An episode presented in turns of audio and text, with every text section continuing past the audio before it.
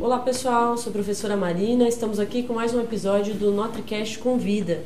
Hoje a gente traz para vocês o gestor de inteligência pedagógica do Nave a Vela, Fernando Puertas. Olá Fernando, tudo bem? Olá gente, obrigado pelo convite, um prazer estar aqui no, no Notre Dame, trabalhando essas questões tão importantes aí de metodologia ativa, cultura maker, cultura de inovação também.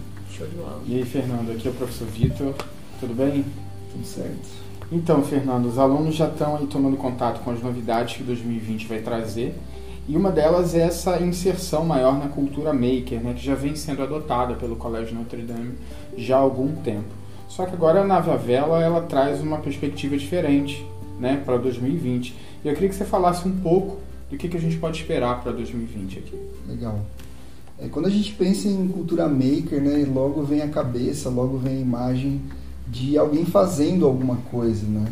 E quando a gente traz isso para um contexto escolar, não é simplesmente o fazer pelo fazer, né? É um fazer com uma intenção pedagógica, com uma intenção de aprender algo, seja ele norteado por um projeto, seja norteado por um interesse em comum, mas é a intenção pedagógica que vale nesse processo.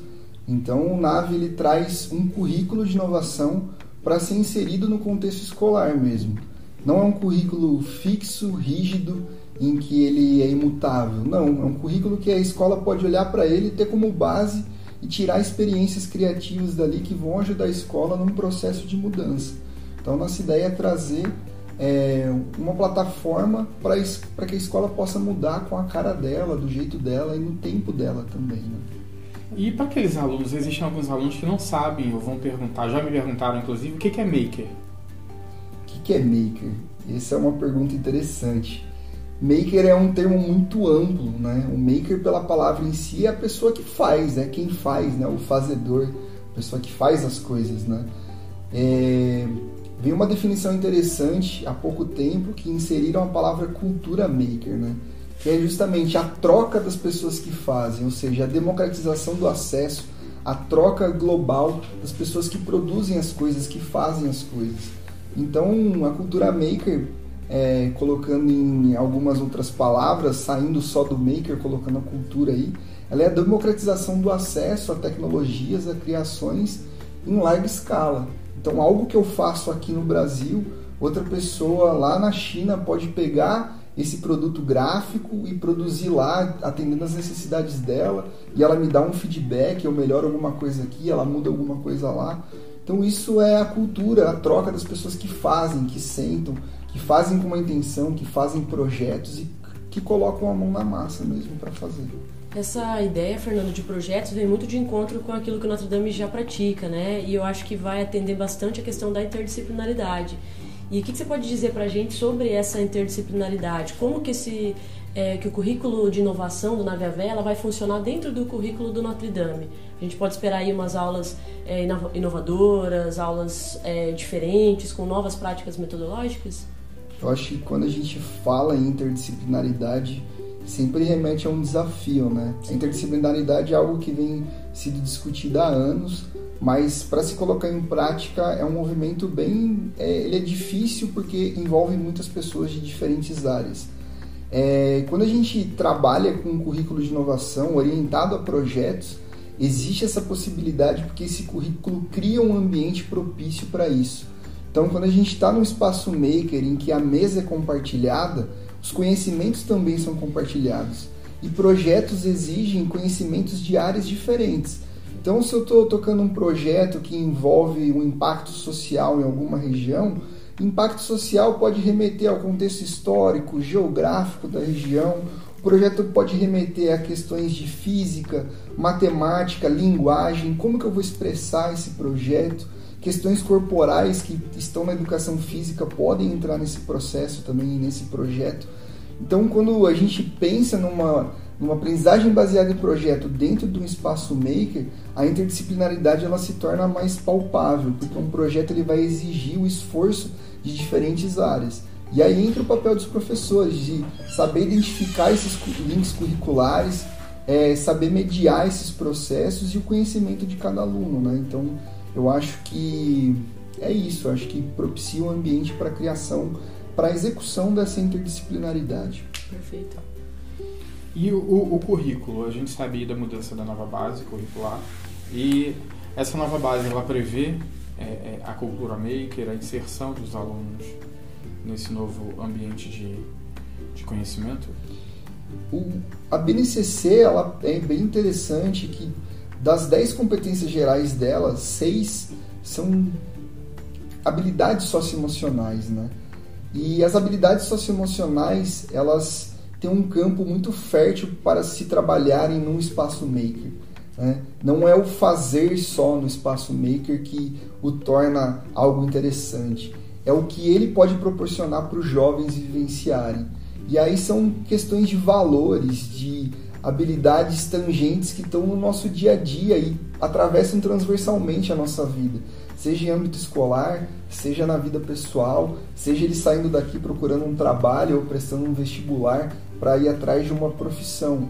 Então, a BNCC trazendo esses valores, essas competências que estão fora de âmbitos disciplinares e de áreas, mas que são valores que estão permeados na nossa vida, casa muito bem com a proposta que a gente tem do Espaço Maker, que é de trabalhar também esses valores e aí em todos os momentos. Né? Então a gente tem projetos que vão trabalhar letramento tecnológico, mas a todo momento estão trabalhando habilidades socioemocionais e habilidades para a vida, né? que a gente vai levar para viver nosso em âmbito pessoal, profissional, ou seja lá qualquer que seja nosso sonho, nossos objetivos, né?